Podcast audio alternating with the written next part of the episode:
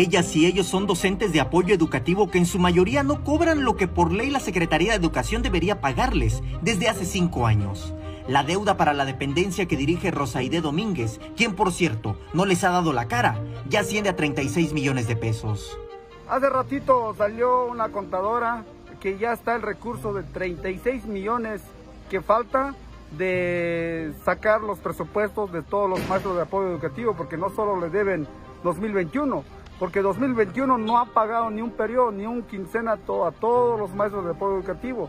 Y más los maestros de apoyo educativo que trabajaron 2020, 2019, 2018, hay varios maestros que no le han pagado no solo un periodo, sino que el ciclo completo le deben los maestros que, que aquí están presentes.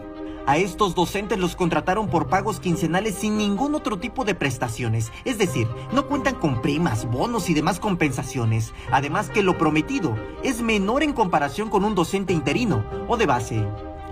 Falta 2019, 20, 21, nos han pagado apoyo educativo.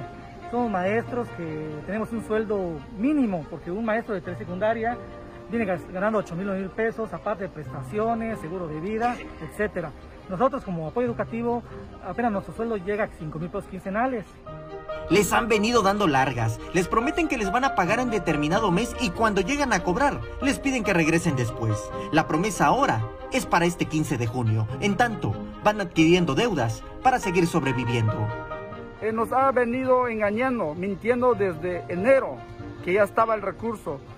Mismo el jefe de departamento, el doctor Lenin, eh, ha dicho que ya estaba el recurso que solo faltaba recabar algunos eh, eh, documentos, informes que tenemos que entregar nosotros como maestros de apoyo educativo.